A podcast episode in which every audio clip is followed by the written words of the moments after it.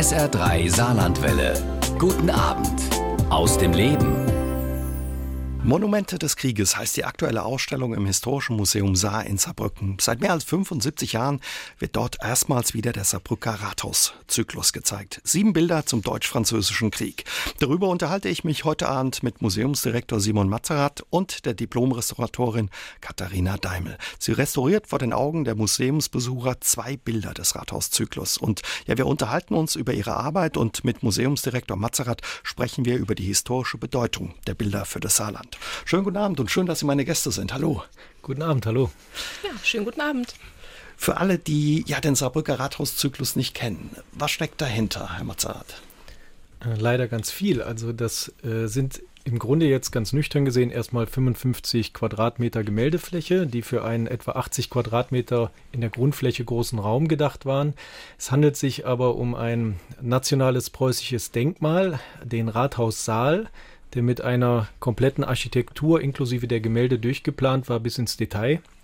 Und äh, der ist 1870 in Auftrag gegeben worden, also dieser Gemäldezyklus, und 1880 wurde der eingeweiht mit einer großen Feierlichkeit und das Ganze war hier hinter dem Alzerbrücker Rathaus, das was heute von der Volkshochschule verwendet wird. Äh, dahinter gab es am Nonteser Platz ein Gebäude, das extra für diesen Rathaussaal errichtet wurde und das aber dann äh, 1944 im Bombenangriff auf Saarbrücken zerstört wurde und die Gemälde sind damals geborgen worden und ja, da kann man noch vieles ergänzen. Mhm. In Sicherheit gebracht worden. Also gar nicht weit weg konnte man die Gemälde damals vom Historischen Museum sehen und ich höre schon raus, es sind ja riesige Gemälde. Ja, also große Gemälde. Genau, also es ist eine monumentale Malerei die in die Kategorie des Historismus gehört. Das ist eine Kunstrichtung, die versucht hat, historische Ereignisse im Sinne eines patriotischen Geschichtsmythos äh, zu überhöhen und darzustellen. Das Ganze war im Auftrag des Kaisers sozusagen. Der Kaiser aus äh, Berlin, also der frühere preußische König Wilhelm I., hat das Ganze auch mitfinanziert, die Gemälde. Und dieser Brücker Bürger mussten sich dann um die Architektur, um die Gemälde mhm. kümmern. Und das Ganze wurde von dem Maler Anton von Werner eben durchbetreut. Und er hat auch auf jedes Detail geachtet. Und dann gab es halt einige Veränderungen auch im Gemälde. Das ganze Thema ist ein schwieriges, weil es komplett nationalistisch aufgeladen ist. Es sollte den Patriotismus fördern, die Kaisertreue und sollte hier im Grunde am Rande der preußischen Rheinprovinz hier in Saarbrücken auch die Region, die Grenzregion mit dem nach dem Deutsch-Französischen Krieg annektierten Elsass und Lothringen, sollte das Meer auch nochmal an Berlin binden. Und vor dem Hintergrund haben wir hier also eine sehr problematische Quellengattung, die dann auch noch so monumental groß ist und das ist natürlich ein Punkt, wo man sich hinterfragen muss, wie stellt ein Museum sowas aus und warum macht es das überhaupt? Mhm. Das werden wir heute Abend machen, da genau drauf gucken, wie Sie im Museum damit umgehen, eben mit dieser besonderen Quelle. Trotz alledem nochmal die Frage, dieser Rathauszyklus, der hat sogar einen Wikipedia-Eintrag, trotz alledem kennen ihn nicht viele Menschen im Saarland. Womit hängt das zusammen? Gerade auch mit der Geschichte, die Sie eben angesprochen haben und ja mit den Themen, mit denen ja er aufgeladen ist? Ja, die Malerei des Historismus hat erst in den letzten Jahren wieder mehr Aufmerksamkeit erfahren, war in der Kunst äh, lange verpönt, weil es eine sehr akademische, eine sehr klassische Malerei ist auf den ersten Blick. In den Nuancen gibt es da sicherlich Unterschiede, obwohl ich jetzt auch nicht der kompetenteste bin, um das zu bewerten. Und dadurch, dass der Rathauszyklus so lange nicht gesehen wurde, verbinden sich bei wenigen Kennerinnen und Kennern noch so äh, Mythen und Fragen dahinter und man wusste nicht sehr viel über den Zustand, über die Erhaltung. Und es gibt natürlich auch keinen Grund, diesen Rathaussaal heute in einer aktuellen Diskussion äh, wahrzunehmen, in Gespräche einzubringen, mhm. weil es im Grunde ein Denkmal war, das abgebaut wurde und es war dann nicht mehr da. Und dadurch gab es auch keine Diskussion über das Denkmal. Und jetzt, wo es wieder da ist, beginnt im Grunde dann die neue Diskussion. Und ich glaube, dass immer das, was sichtbar wird, auch schneller zu einer Diskussion führt. Frau Daimel, Sie sind Expertin ja für diese Zeit der Kunstgeschichte. Kannten Sie den Saarbrücker Rathauszyklus und auch ja den Maler Anton von Werner? Im Vorfeld nicht. Ich muss gestehen, ich komme nicht gebürtig aus dem Saarland, ich komme aus Nordrhein-Westfalen. Bis dorthin hatte sich der Name jetzt nicht verirrt. Aber ich sage mal, mit dem Historismus selbst hm. bin ich restauratorisch im Endeffekt groß geworden weil der Restaurator, bei dem ich meine Vorpraktika gemacht habe, die fürs Studium Voraussetzung waren. Wir haben viel historistische Kirchenkunst gehabt, deswegen Metiers vertraut. Gucken wir uns vielleicht die Bilder mal an von dem Saarbrücker Rathauszyklus. Was ist darauf zu sehen? Ja, also wie gesagt, es sind sieben Stück. Vier davon sind Ganzkörperporträts, die so einen Personenkult pflegen sollten.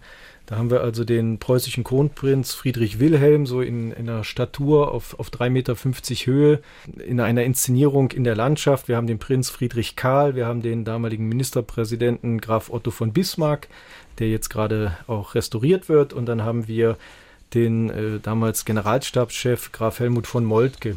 Das ist im Grunde eine Konstellation, die das 1871 offiziell in Kraft getretene Deutsche Reich legitimieren sollte und diese Personen, äh, die dann nach dem Deutsch-Französischen Krieg auch auf Kosten von Frankreich diese Reichseinigung auf den Weg gebracht haben und auch vorher noch einige Kriege geführt haben, werden dort dargestellt. Also damals als bekannte Akteure. Absolut bekannte Akteure, heute vielleicht nur noch äh, wirklich Bismarck, für Insider, ja. Äh, obwohl Bismarck kennt man, aber bei den anderen muss man schon äh, nachlesen, sage ich mal, normalerweise, weil man nicht mehr unbedingt auf sie stößt.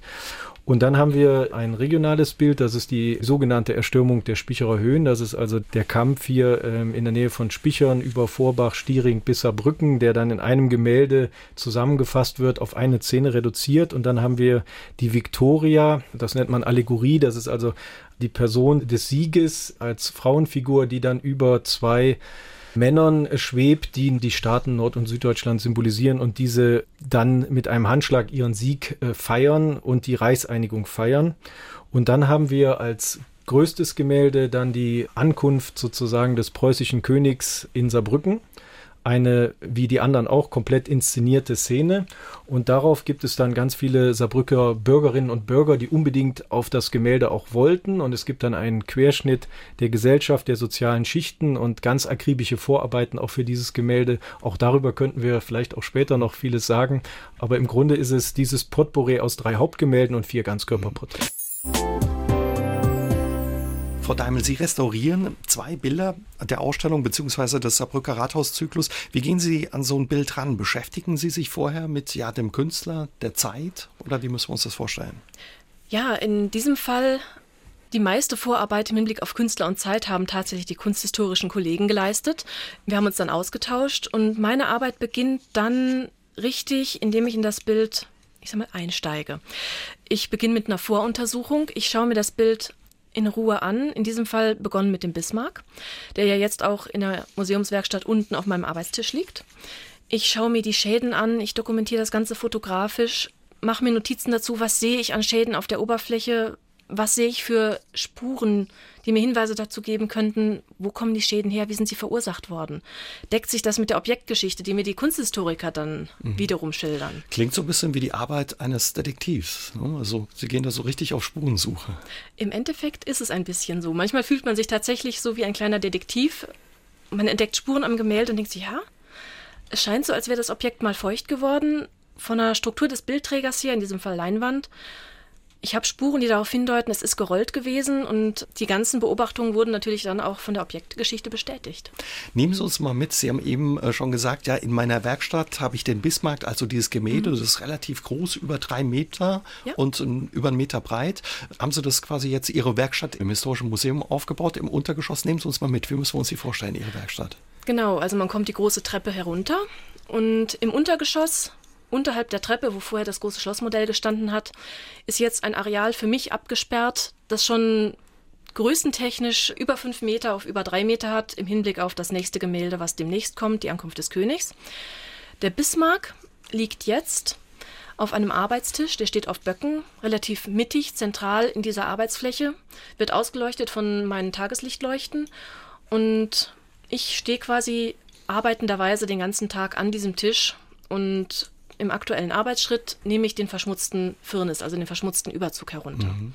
Also quasi ja ein Stück weit den Dreck, der sich da über die Jahrzehnte draufgelegt hat. Im Grunde ist es tatsächlich so, ja. Wir haben Proben ins Labor geschickt von der Oberfläche. Das heißt, ich habe mit Lupenbrille und Skalpell mikroskopisch kleine Stückchen des Gemäldes entnommen. Das Labor hat die eingebettet und angeschliffen man kann jetzt wie durch eine Torte alle Schichten des Gemäldes konnte man sehen. Und das hat uns gezeigt, dass der Bismarck mehrere Dreckschichten unter mehreren Schichten Firnis, die im Laufe der Zeiten immer wieder übereinander gezogen worden sind. Mhm. Quasi. Firnis ist der Dreck. Ja? Äh, also Firnis ist der Schutzüberzug. Der Schutzüberzug, okay. Eigentlich transparent, wird im Alter, da es Naturharze sind, leicht gelblich. Mhm. Und ich sag mal so, früher hat man ganz gerne Gemälde, ich sag mal, aufgefrischt. Das heißt, wenn die ihre Farbigkeit, ihren Glanz etwas verloren haben, heute geht der Restaurator her, reinigt die Gemälde. Früher kam der Maler, sag ich jetzt mal so salopp, und hat einen neuen transparenten Überzug drüber gezogen. Dann hat es erstmal schön geglänzt wieder. Das Tiefenlicht ist nochmal wieder etwas aufgefrischt worden. Im Laufe der Jahre rächt sich das natürlich, dann wird es immer dunkler und dunkler und dunkler. Mhm. Aber gehört der Dreck, sage ich jetzt mal salopp, nicht ein Stück weit auch dazu, ja, zu dem Bild, zu der Geschichte des Bildes, wenn Sie den da jetzt runternehmen? Ich sag mal bis zu einem gewissen, bis zu einem gewissen Stadium. Wenn wir ein Stadium erreicht haben, sagen auch Restauratoren dann so, in dem die Ablesbarkeit des Bildes, auch in den Farben, stark beeinträchtigt ist, dann sagt man nein, es geht um die Lesbarkeit des Kunstwerks dann nimmt man ihn runter, natürlich nicht ohne alles zu dokumentieren. Wie war oder ist es eigentlich ja für den Museumsdirektor, jetzt quasi die Restauratorin so mitten im Museum zu haben? Das war ja auch Absicht. Sie wollten ja, dass die Museumsbesucherinnen und Besucher ihr quasi Katharina Daimel bis über die Schulter gucken können. Ja, ich finde das prima. Sonst haben wir einen Zustand, wo wir eine Ausstellung vorbereiten, dann ist sie fertig und dann wird sie gesehen. Und jetzt haben wir eine Ausstellung, die äh, während sie gezeigt wird, immer noch weiter fertig wird. Der Bismarck, wenn er fertig renoviert ist, wird auch in die Ausstellungsgestaltung noch übergehen und dann kommt das nächste Gemälde. Das heißt, es gibt immer so ein Erlebnis noch extra und das Erlebnis ist eben durch eine echte Person auch dargestellt, durch die Katharina Daimel. Mhm. Und ähm, das ist für uns dann schon auch beeindruckend zu sehen, wie sich das Gemälde stark verändert. Also dieser Furnace, über den wir gerade gesprochen haben, dokumentiert im Grunde Luftschichten aus Saarbrücken aus dem Anfang des 20. Jahrhunderts und da wurde auch in dem Raum viel mehr geraucht und so weiter. Und naja, da kann man jetzt viele Details auch sehen und das wurde auch schon 1903 schon das erste Mal restauriert, was wir sehr spannend fanden. Mhm die Gemäte des Saarbrücker Rathauszyklus hingen in diesem Rathaussaal, der damals extra gebaut wurde. Also für was wurde der genutzt, Herr Mazzart, dieser Raum? Im Volksmund hieß er oft mal Festsaal, aber es gibt keinen Hinweis, äh, dass darin Feste gefeiert wurden. Aber es ist ein Sitzungssaal auch gewesen und der wurde touristisch genutzt. Das heißt, man konnte dort auch Führungen buchen und äh, Ende des 19. Jahrhunderts ist im Grunde jede größere Gesellschaft, die in Saarbrücken zu Besuch war, hatte im Tagesprogramm auch diesen Rathaussaal zu besichtigen, also die Gemälde auch sich anzugucken. Wir haben einen Nachweis auch für ein kirchliches Treffen, wo dann berichtet wird, am Vormittag haben wir uns die Gemälde im Rathaussaal angeguckt. Und dann im Sitzungssaal saß eben ähm, der Stadtrat aus Alzerbrücken und da wurde natürlich auch geraucht und in dem Zusammenhang, denke ich, ist dann auch viel Ruß entstanden mhm. und äh, der Raum wurde nicht museal gepflegt zur damaligen Zeit. Merkt man oder sieht man den Rauch dem Bild noch an, beziehungsweise riecht man den vielleicht auch noch, Frau Daimel? In diesem Fall tatsächlich nicht. Was aber so gequarzt wurde? aber es gibt äh, Bilder, die ich in jüngerer Zeit gemacht habe aus Privathaushalten. Wenn die wirklich äh, stark nikotinbelastet sind, man riecht es an der Warte noch, ja. Frau Daimel, man darf Ihnen ja bei der Arbeit über die Schulter gucken, ja, Ihnen auch Fragen stellen. Wie ist das für Sie? Weil Sie brauchen ja viel ja, äh, Konzentration und auch Ruhe. Bringt Sie das nicht raus?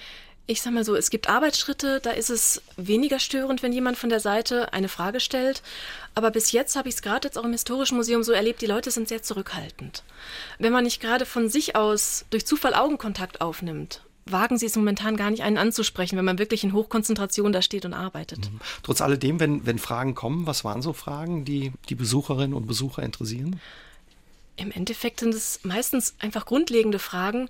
Wie kaputt war das Bild? Wie lange arbeiten Sie schon daran? Wann ist es fertig?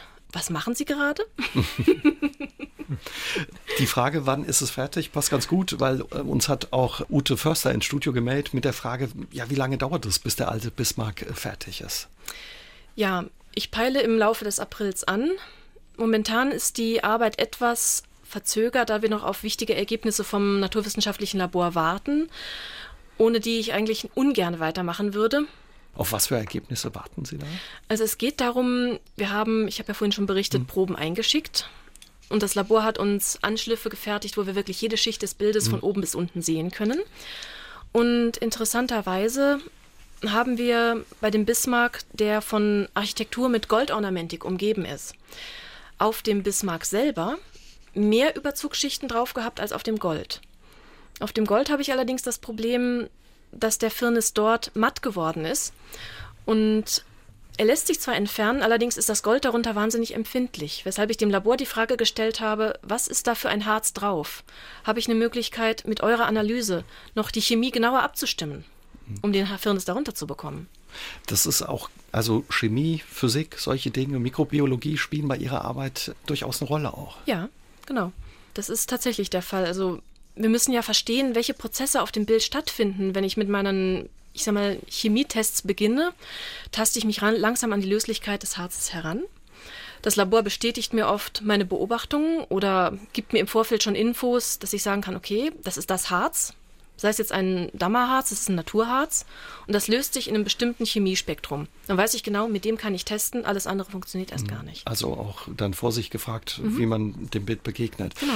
Für Sie ist es auch spannend, Herr Mazerat, die Besucher zu sehen, die Besucherin zu erleben, ne, wenn Sie äh, ja Frau Daimel beobachten. Genau, und ich wollte auch die Frage der Hörerin noch äh, mhm. präzisieren, weil wir dann ja nach dem Bismarck mit dem großen Gemälde von über fünf Meter weitermachen und das planen wir, dass das bis in den Oktober, bis ans Ende der Ausstellung tatsächlich laufen wird. Da haben wir auch noch viele Herausforderungen, die auf uns warten, sodass es tatsächlich bis Oktober ständig eine Veränderung und ein Live-Erlebnis auch gibt. Mhm. Also eine lange Zeit. Und wie lange hat es jetzt gedauert, den Bismarck, ich sage jetzt mal salopp, wieder frisch zu machen? Dann insgesamt, wenn er fertig ist? Ich sage mal, begonnen haben wir jetzt im Januar aber auch nicht komplett durchgängig, weil wir, wie gesagt, erst Proben nehmen mhm. mussten. Mhm. Dann musste man warten auf die ersten Analyseergebnisse. Ein passender Keilrahmen, also die hölzerne Unterkonstruktion, auf der die Leinwand gespannt wird, musste bestellt werden. Also gut ein ja. paar Wochen ja. auf alle Fälle. Wie ist es für Sie jetzt quasi unter Beobachtung zu arbeiten? Sonst arbeiten Sie häufig ja in der eigenen Werkstatt oder im Museum oder in Kirchen. Wie verändert es Ihre Arbeit ein Stück weit auch?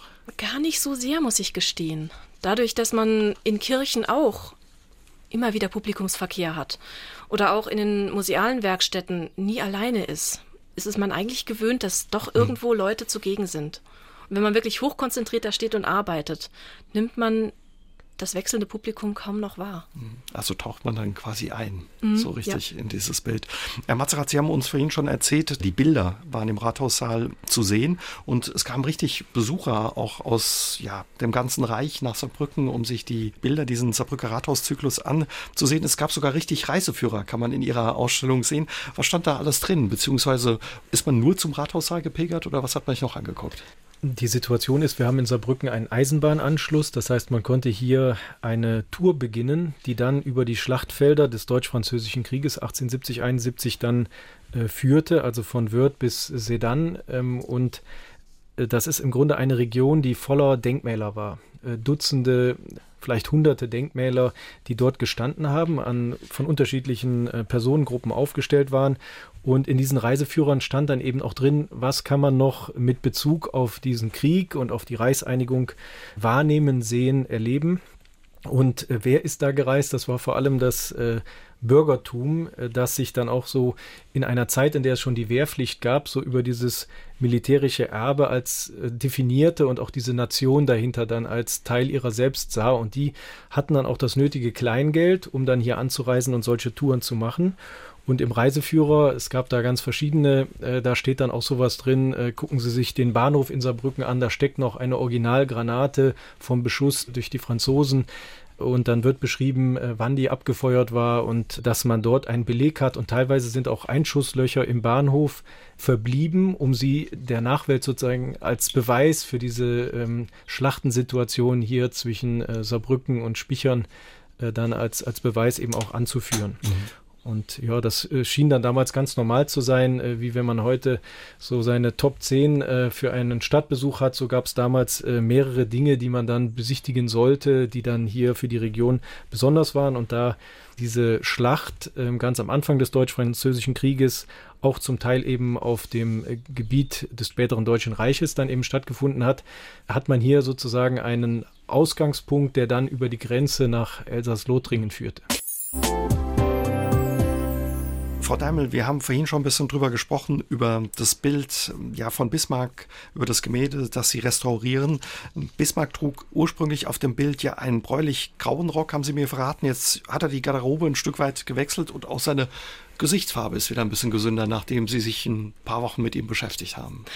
Ja, genau. Ich sag mal, im Endeffekt hatten wir es hier mit einer Farbverschiebung zu tun, die durch diesen stark verschmutzten mehrschichtigen Firnisauftrag zustande gekommen ist. Weil gelb-grau auf blau macht braun. Mhm. Aber das ist alles noch, sage ich mal, in diesem Grenzbereich, was Sie wegnehmen dürfen und verändern dürfen an, an Gemälden und Bildern. Ja, das ist tatsächlich, die Farbverstiefung war so enorm. Auch war der alte Firnis im oberen Drittel des Gemäldes durch Feuchtigkeitseinwirkungen so stark beschädigt, dass er schon in sich krepiert war, das heißt rissig sich abgeschuppt hat und dadurch weiß geworden ist partiell und die Darstellung so dermaßen beeinträchtigt hat, dass man da aus konservatorischer und auch aus ethischer, kunsthistorischer Sicht sagt, die Ablesbarkeit des Gemäldes ist sehr stark beeinträchtigt mhm. und das muss runter. Aber ich höre auch so ein bisschen raus, bei Ihrem Job darf man keine Angst äh, vor Staub und Dreck haben, offenbar. Nein, das ist richtig.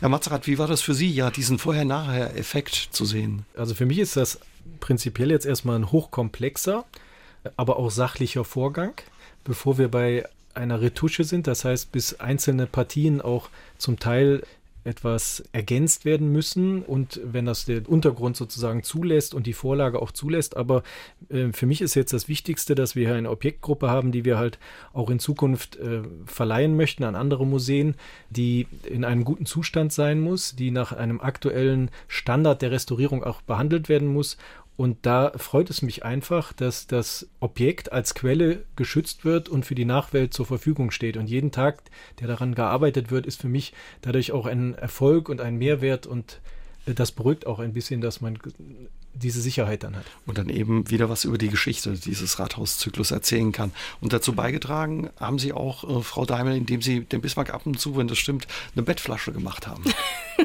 ich vermute, Sie sprechen jetzt auf die warmen Sandsäckchen an, die Sie mal gesehen haben. Das war tatsächlich in einem der ersten Arbeitsschritte der Fall, ja. Die dienten letztlich dazu, die gelockerte Malschicht. Man muss sich das so vorstellen, die Farbschollen der Malerei, also die Farbschichten, haben sich teilweise in kleinen, ja, schuppenartigen Schollen abgehoben von der Grundierung, durch damals aufgerollt gelagert sein, durch Feuchtigkeitseinwirkungen, durch Umwelteinflüsse. Und damit die Schollen nicht weiter verloren gehen, sich vorhandene Fehlstellen nicht weiter vergrößern, habe ich im Endeffekt in einem der ersten Arbeitsschritte die Oberfläche gefestigt, sagt der Restaurator.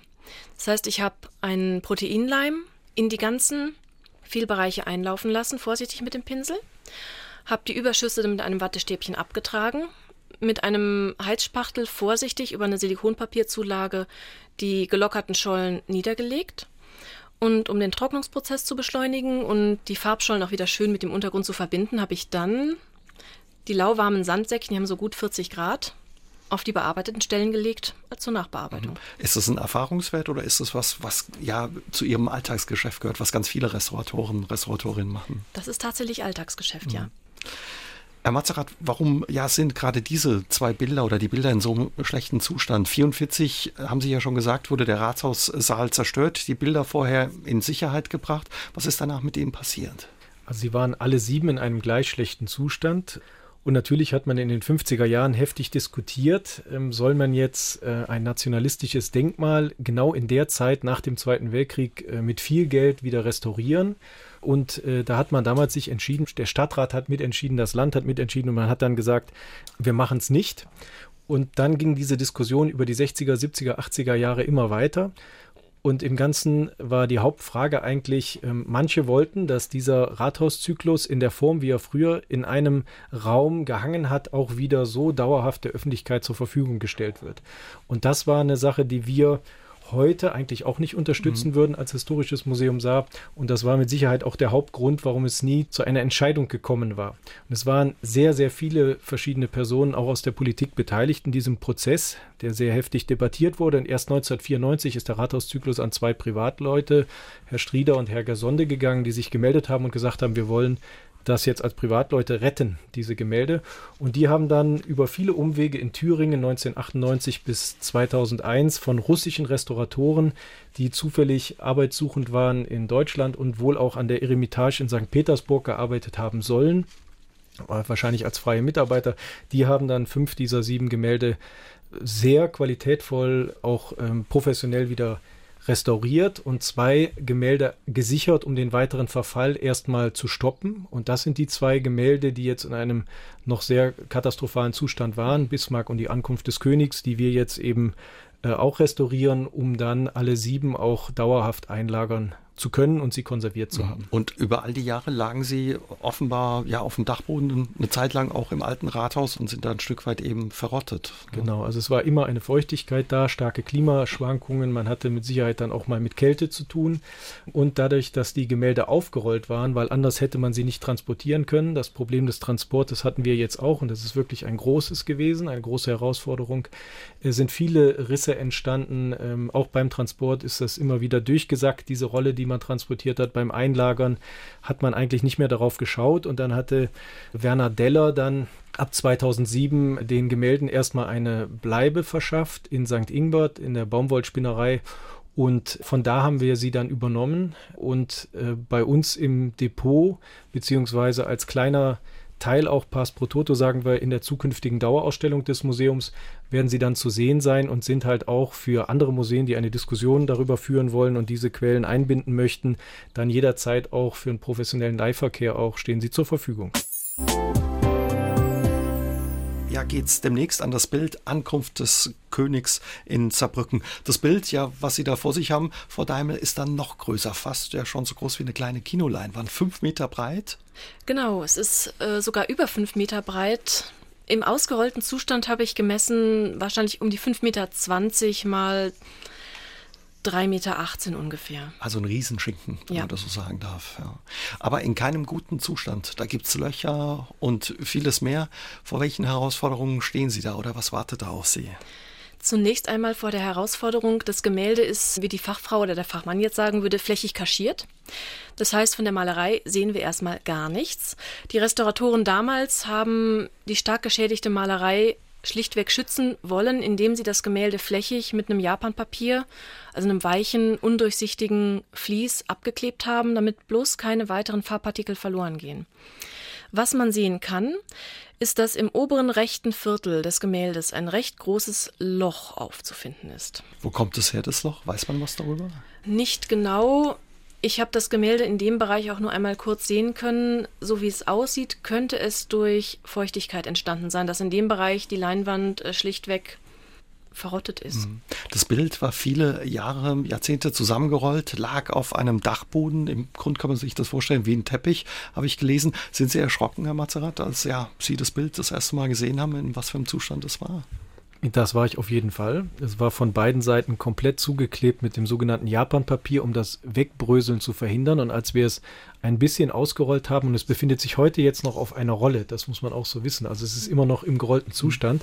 Und schon beim bisschen Aufziehen und reingucken haben wir gemerkt, oh nein, es beschädigt direkt das Bild. Und dann haben wir gesagt, wir machen das nur einmal und direkt mit der Restauratorin zusammen, um nur einmal auch ein Schadensbild zu machen und den Schaden nicht auch zu vergrößern. Und das nächste Mal werden wir es dann erst sehen, wenn es dann direkt auch restauriert wird und vorher rühren wir es auch nicht an. Wie ist so ein Moment äh, für Sie, Frau Daimel, wenn man ja so ein Bild das erste Mal begegnet, das so ganz vorsichtig öffnet?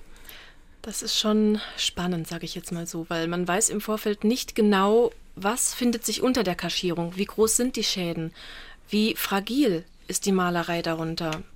Lösen sich die Schollen schon beim Versuch, das Vlies abzulösen? Oder sind sie darunter noch so weit stabil, dass man im Anschluss in Ruhe eine Festigung machen kann? Die Arbeit an dem Bild wird für Sie noch ein bisschen unbequemer. Ja, die nächsten Wochen und Monate, Sie haben uns ja schon verraten, bis Oktober dauert es. Sie müssen dann ja auf dem Bauch, auf einem Gerüst, was darüber gebaut wird, die ganze Zeit liegen. Das stelle ich mir anstrengend vor. Wie müssen wir uns das vorstellen? Ja, im Endeffekt genau wie Sie beschrieben haben. Wir werden von einem Gerüstbauer eine Gerüstplattform konstruiert bekommen, die möglichst nah zum Gemälde vom Abstand her aufgestellt wird. Das heißt in diesem Fall, das Gemälde liegt nicht auf einem Tisch, sondern wir werden den Untergrund im Museum mit dicken Pappen und Vlies präparieren, polstern, gegen Kälte abisolieren und das Gemälde wird von der Rolle auf diese präparierte Fläche gerollt und dann kommt diese Gerüstplattform überspannend wie eine Brücke auf vier Meter Breite darüber. Klingt anstrengend, auch für Sie, einfach körperlich dann auch. Ja, ich denke, wir werden uns da ganz langsam in die Arbeitsposition hereintasten müssen. Es wird immer wieder Pausen gemacht werden müssen, weil das geht tatsächlich deutlich in die Rückenmuskulatur. Mhm. Ansonsten, ja klar, der Rücken kriegt viel ab. Sie haben ja im Vorfeld verraten, wichtig bei Ihrer Arbeit äh, neben einer ruhigen Hand sind auch gute Schuhe, weil sie einfach viel stehen. In diesem Fall tatsächlich ja, weil der Bismarck ist 3,50 Meter lang und ich stehe im Endeffekt den ganzen Tag. Jetzt haben wir viel ja über die Gemälde geredet. Herr Mazerat, vielleicht können Sie noch ein bisschen was erzählen, ja, über den Künstler, der ja auch stark in der Kritik steht, Anton von Werner. Wer war das und was weiß man über den? Er war ein Talent auf jeden Fall, weil er mit 32 Jahren auch schon Direktor der Akademie der Künste in Berlin wurde und dann auch hunderte Schüler ausgebildet hat. Die Betonung liegt hier auf Schüler, weil er 1882 die Möglichkeit hatte, auch äh, Studentinnen zuzulassen. Er hat damals äh, die Statuten überarbeitet und hat sich dagegen entschieden. Im 19. Äh, Jahrhundert war das tatsächlich Usus, dass Frauen noch nicht Malerei studieren konnten. Erst recht auch der Zugang zur Historienmalerei verwehrt wurde, die nämlich oft auch mit irgendwelchen staatlichen Aufträgen zum Beispiel verbunden war. Und da war das Rollengefüge klar auf die, die Männer fixiert und äh, Frauen mussten damals auch eher privaten Kunstunterricht nehmen. Es gibt einzelne Ausnahmen. Von Werner hat damals eben diese Chance verpasst in seiner Zeit und er ist. Steht deswegen auch heute in der Kritik? Steht also. äh, deshalb, wie ganz viele andere Männer des 19. Jahrhunderts, zu Recht in der Kritik. Das ist auch einfach ein Zeitgefühl gewesen, das damals existiert hat. Und wir haben ja dann auch ähm, gerade mit dem Frauenwahlrecht dann im Anfang des 20. Jahrhunderts einen ersten krassen Umbruch. Und wenn man in unsere letzten Jahrzehnte reinguckt und bis in unsere Gegenwart, merken wir, dass dieser Prozess ja noch lange nicht abgeschlossen ist der Gleichberechtigung von Werner hat eine Machtposition gehabt, hat die mit Sicherheit auch genutzt. Er war äh, bis 1890 äh, ohnehin äh, einer der Vorreiter des Historismus, war mit dem äh, Kaiserhaus äh, gut bekannt, hat die Kulturpolitik mitgeprägt und dann äh, kam dann so ab 1890 so langsam dieser Impressionismus als neue Kunstrichtung, die im Grunde ein ganz anderes Kunstgefühl äh, hatten und eine ganz andere Vorstellung, was Kunst ausdrücken soll, wie Kunst zu machen ist. Und äh, das Akademische, das er repräsentiert hat, wurde da im Grunde konterkariert und deshalb wurde er dann auch als äh, reaktionär dargestellt, aber auch so tätig, weil er hat bis zu seinem Tod 1915 im Grunde immer gegen diese äh, neue, verändernde Kunst äh, gearbeitet und das hat er auch mit Einfluss getan. Also nicht nur als Direktor der Akademie der Künste, sondern er war auch Vorsitzender des Vereins für Berliner Kunst. Er war auch in der Landeskunstkommission und hatte in all diesen Positionen, auch als Berater und so weiter, starken Einfluss darauf, äh, wer Aufträge bekommen hat und wie diese auszusehen haben. Die Landeskunstkommission hat im Grunde alle äh, staatlichen Aufträge kontrolliert und abgenommen und im Grunde die Vergabe auch mit kontrolliert. Bei all dem war er beteiligt. Heute kennt man ihn nicht mehr. Damals war er ein sehr bekannter Mann, aber ein Gemälde von ihm haben wahrscheinlich alle schon gesehen. Ja, dieses Bild äh, von der Krönung des deutschen Kaisers im Spiegelsaal in Versailles. Kennen viele aus dem Geschichtsbuch. Ja, das ist ein Bild, was man von ihm kennt. Ja, das ist auch in seiner Vita für seine Karriere ein, ein Durchbruch gewesen. Er wurde damals schon 1870 auch äh, beauftragt für die ersten Dinge, hat dann dieses Ereignis äh, dokumentiert, aber muss immer aufpassen, auch in den Schulbüchern. Es ist eine unheimlich realistische Darstellung, was die Details angeht, aber es ist am Ende immer eine Inszenierung. Die Inszenierung ist ganz klaren Vorstellungen unterworfen des Auftraggebers und des Künstlers. Und äh, ich will nur ganz kurz darauf hinweisen, dass es immer problematisch ist, wenn man Bilder der Historienmalerei in Schulbüchern verwendet, um zu zeigen, so war es. Ja? Also tatsächlich kennt heute jeder äh, diese Darstellung, aber es gibt auch Varianten äh, dieser Kaiserproklamation. Und es ist immer die Frage, wer stand wie nah zum Kaiser und welche mhm. Personen wurden wie drapiert, in welchem Verhältnis zueinander. Und, ja, welches Bild wollte man auch zeigen? Genau. Und dann ist Anton von Werner auch durch den Sockel der Siegessäule in Berlin äh, bekannt, weil er da die Kartons gezeichnet hat und koloriert hat, um, um dieses Mosaik, was da im Sockel ist, umzusetzen. Das heißt, er hatte an verschiedenen Stellen äh, doch bildliche Werke hinterlassen, die heute noch in großen Museen auch hängen und äh, dort auch diskutiert werden. Frau Daimler, erzählen Sie uns ein bisschen, wie wird man Restauratorin? Das ist ein ganz langer Weg. Genau, es sind wirklich mehrere Jahre. Und zwar werden wir Restauratoren heute an Hochschulen ausgebildet. Voraussetzung für Studium ist Fach- bzw. Hochschulreife und natürlich ein Praktikum von mindestens zwölf Monaten. Als ich damals studiert habe, waren noch zwei Jahre Voraussetzung für die Zulassung. Dann geht es an die Hochschule, wo dann hauptsächlich, wir mal, Chemie, Physik, Kunstgeschichte, der wissenschaftliche Aspekt vermittelt wird mit einer gewissen Grundlagentechnik. Aber ich sag mal, die einfachen, ich nenne es jetzt mal so salopp künstlerischen und handwerklichen Fähigkeiten, die für unseren Beruf notwendig und Voraussetzung sind, die erwirbt man in diesen ersten ein bis zwei Jahren vor Praktikum. Hatten Sie schon immer ja so ein Händchen für solche Dinge oder haben Sie sich schon immer gerne mit Kunst auseinandergesetzt und beschäftigt? Ja, eigentlich schon von klein auf. Immer gerne gemalt, immer gerne gewerkelt, mit den Händen gearbeitet. Ich kenne mich nicht anders. Spezialisiert man sich dann ja auf unterschiedliche Kunststilrichtungen oder auch Kunstwerke? Man spezialisiert sich quasi schon durch die Vorpraktika auf eine bestimmte sogenannte Fachrichtung.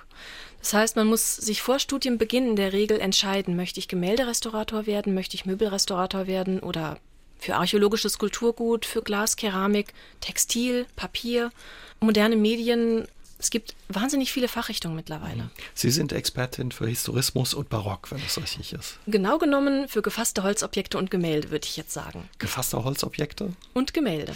Was müssen wir uns unter den gefassten Holzobjekten vorstellen? Das sind Skulpturen, das können Tafelbilder sein. Das geht, wie Sie schon sagten, vom Barock bis in die zeitgenössische Moderne. Mhm.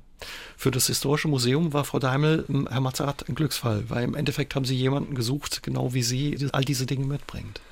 Wir haben eine bundesweite Ausschreibung äh, machen müssen und es war überhaupt nicht klar, dass wir jemanden finden. Es musste eine Person gefunden werden, die bereit ist, live über Monate von der Öffentlichkeit beim Prozess in allen Arbeitsschritten, also wir haben keinen Arbeitsschritt zurückgehalten, alles wird live gezeigt, äh, sich darauf einzulassen. Dann kommt dazu, dass wir ein sehr starkes äh, mediales Interesse auch haben. Das heißt, in diesem Fall ist Frau Daimel äh, relativ oft in den letzten Monaten auch immer wieder von der Arbeit abgelenkt worden, aber eben auch für die Vermittlung, für einen guten Zweck, um auch darzustellen, worum es da geht und was wir dort machen. Und äh, es musste jemand gefunden werden, der entsprechende Berufserfahrung mitbringt, der auch über so einen langen Zeitraum in Saarbrücken ansässig sein kann und im Museum sein kann, der auch sich von einer Webcam fotografieren mhm. lässt und auch noch die Qualifikation hat, all diese Arbeitsschritte mit all den Herausforderungen zu meistern und ähm, gerade auch beim Historismus und in der akademischen Qualität, die der Anton von Werner mitbringt, eben auch dieses äh, Profil und diese Leistungsbeschreibung zu erfüllen. Und im Grunde wusste ich schon, dass es da eigentlich keine zwei Bewerberinnen oder Bewerber geben wird und war dann froh, dass es eine Person gab. Und das ist auch so, das muss ich jetzt direkt sagen, dass Katharina Daimel für uns ein Glücksgriff ist, weil aus unserer Sicht auch in der Zusammenarbeit und in der Profession, in dem professionellen Umgang alles äh, perfekt läuft. Das hört man gerne, Frau Daimel, oder? Dankeschön. Also Sie haben sich nicht abschrecken lassen von all den Dingen, die äh, da zusammenkamen bei dem Job, den Sie da jetzt übernommen haben. Nein, ich finde es eigentlich eher eine spannende Herausforderung. Wie ist das eigentlich für Sie, wenn man, wenn man Kunst so nahe kommt und auch so, ja, ich sag mal, intim erleben kann? Sie dürfen ja an diesen Kunstwerken so nahe kommen wie kaum jemand. Ist das auch, ja, für Sie was Besonderes oder wie erleben Sie das? Ja, das ist auch so ein bisschen, was den Reiz meiner Arbeit ausmacht. Ich komme den Kunstwerken so nah wie sonst kein anderer. Ich kann sie von einer Nähe aus betrachten, wie es auch sonst bei einem normalen Museumsbesuch niemals möglich ist. Was war so das wertvollste Kunstwerk, an dem Sie gearbeitet haben bisher? Oh, das ist schwierig. Ich sag mal, ähm, natürlich, wenn man im musealen Bereich arbeitet, man hätte die Möglichkeit, Versicherungswerte mal einzusehen. Oder Aber will man vielleicht gar nicht wissen? Im Grunde ist es besser, man weiß es nicht. Man geht immer mit dem gleichen Respekt und der gleichen Vorsicht an ein Werk heran, von vornherein. Wenn man dann denkt, oh Gott, dieses kleine Objekt kostet jetzt 16 Millionen, könnte es sein, dass man vielleicht etwas unruhiger wird in der Hand. Also ich habe es lieber, wenn ich es nicht weiß. Also man spürt die Verantwortung auch ein Stück weit, die man hat für das Kunstwerk? Ja. Schon mal was schiefgegangen auch? Oder wie ist es, wenn was schief geht? Also natürlich versucht man von vornherein, dadurch, dass man auch mit den kleinsten Arbeitsschritten mit Tests jeweils beginnt, dass eigentlich nichts schief geht. Also bis jetzt, toi toi toi, hatte ich noch keine größeren Fauxpas.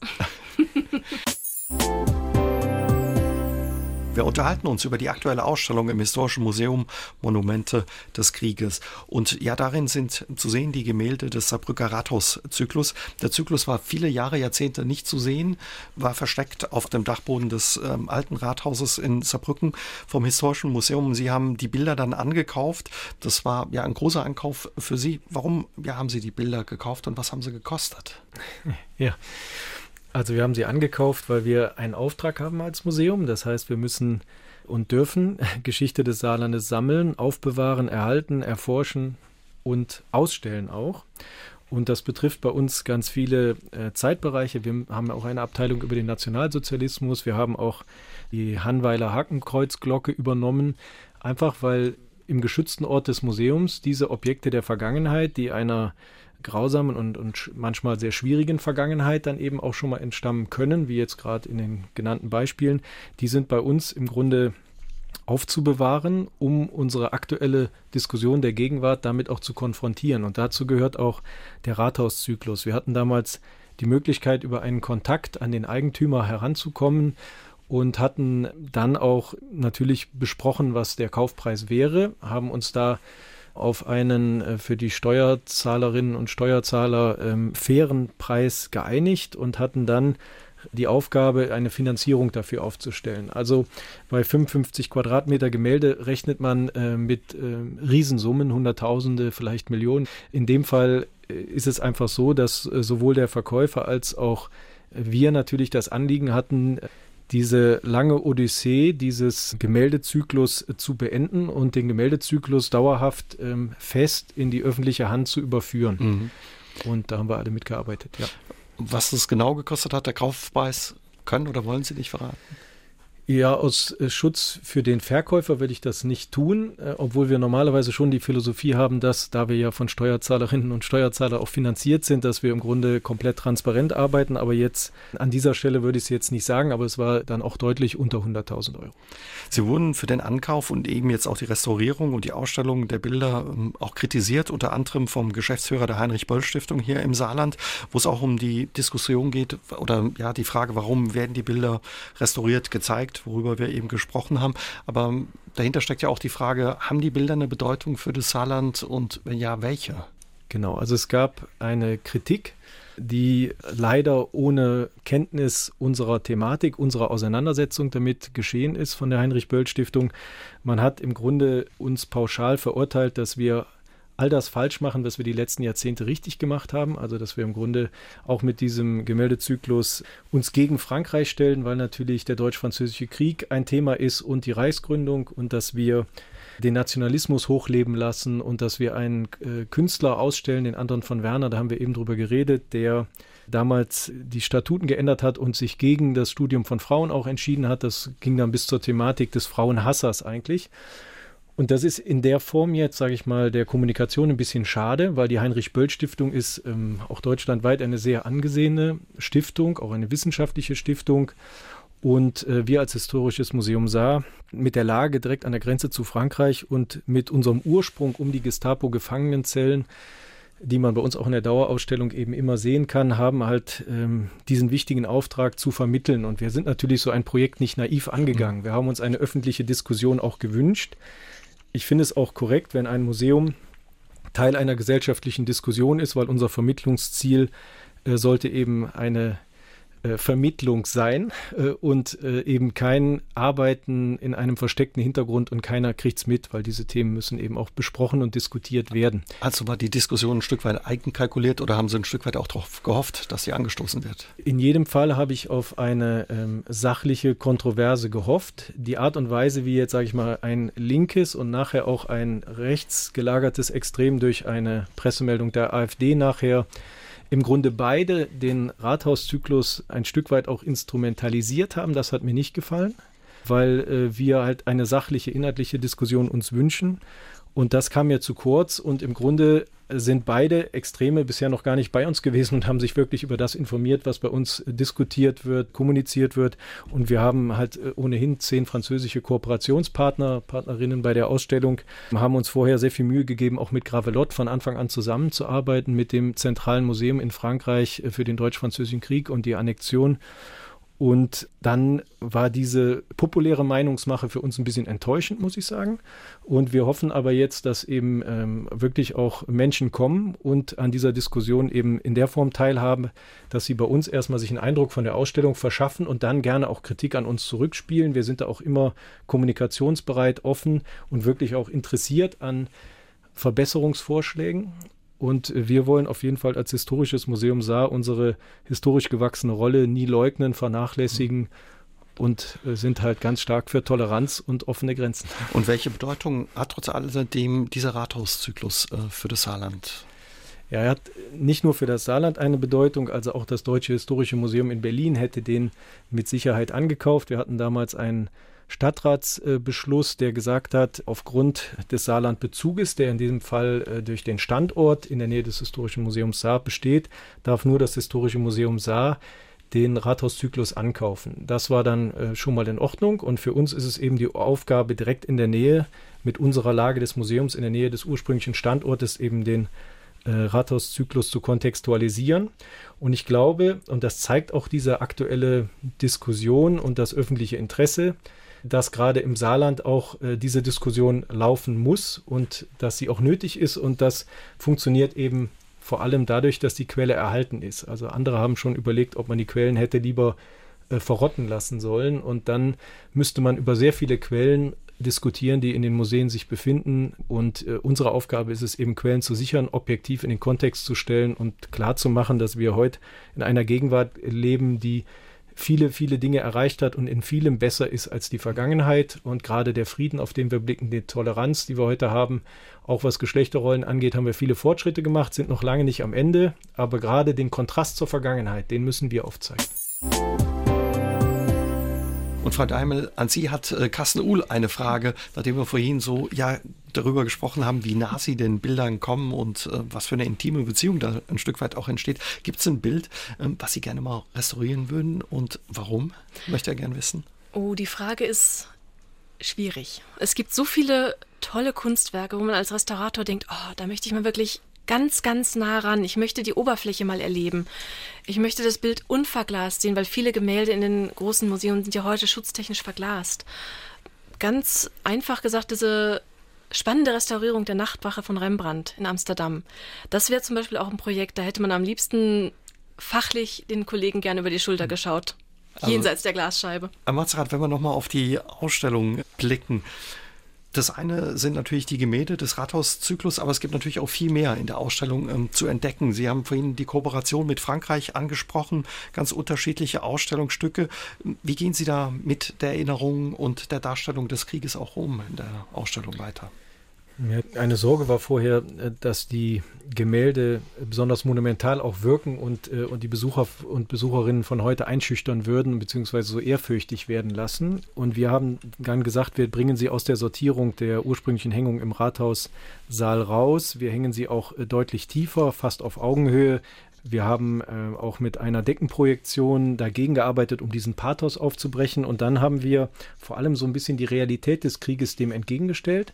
Das heißt, wir haben verschiedene Zitate äh, untersucht. Wir haben Feldpostbriefe, Tagebucheinträge äh, an verschiedenen Stellen der Ausstellung auch äh, sieben Biografien noch eingeflechtet mit Zitaten, so dass man eigentlich hinter die Kulissen gucken kann. Und mit dieser Historienmalerei sind wir in der zweiten Phase der Berichterstattung. Die erste Phase sind eben Feldpostbriefe, Telegramme, äh, journalistische Beiträge und die gehen im Gegensatz zur Historienmalerei sehr in die Details äh, teilweise rein. Also die Zitate sind auch heftig und gehen unter die Haut mhm. und da gibt es sehr viele und eigentlich glaube ich, wenn man die Ausstellung verlässt, begreift man schon, dass diese Gemälde vor allem eine Inszenierung sind und der Krieg als solcher was ganz anderes war. Was, was liest man da in der Feldpost zum Beispiel? Es gibt Briefe an die Ehefrau, wo man dann versucht auch, das sieht man richtig, wie man verschleiert, dass Dinge noch schlimmer sind, als sie eigentlich waren. Aber es gibt zwischendurch auch immer wieder ganz krasse Formulierungen. Da wird dann davon gesprochen, dass ein Dorf bestraft wurde, ein französisches Dorf, wo von 100 Häusern dann nur noch eins stehen blieb und alles wurde in Schutt und Asche geschossen. Es wurden alle bestraft. Angeblich dann, äh, weil man dem äh, Dorf vorgeworfen hat, es würden äh, Personen versteckt werden, die die Eisenbahn manipuliert hatten. Und das ist also wie so ein Massaker eigentlich. Ne? Und das wird geschildert. Wir haben auch Clovis Hardy, ein, ein Franzose, hat dann unter anderem anderem geschrieben, also so ganz auf den Punkt, die Verwundeten stöhnten und brüllten wie Schweine, die man ausbluten ließ. Mhm. Und wenn man dann die Historiengemälde daneben sieht, wo von einem heldenhaften äh, Krieg gesprochen wird, sollte man am Ende der Ausstellung schon begreifen, dass Krieg keinen Sieger hat und äh, dass im Grunde auch äh, Artillerie und moderne Kriegsführung, wie sie damals schon eingesetzt wurde, zu entsetzlichen Wunden und zu einem entsetzlichen Verrecken geführt hat. Und da ist es eigentlich ein Wunder, wie wir seit den 50er Jahren eine deutsch-französische Freundschaft äh, aufbauen konnten mit der Vergangenheit, die dahinter steht. Und ähm, nachdem 1950 die erste deutsch-französische Städtepartnerschaft war, haben wir heute über 1000 und auch das thematisiert die Ausstellung in einem Exkurs am Ende. Weil Sie gerade die Waffen auch ansprechen, Sie haben auch Kriegswaffen ausgestellt in der Ausstellung, die Sie auch aus Frankreich ausgeliehen haben, was gar nicht so einfach war.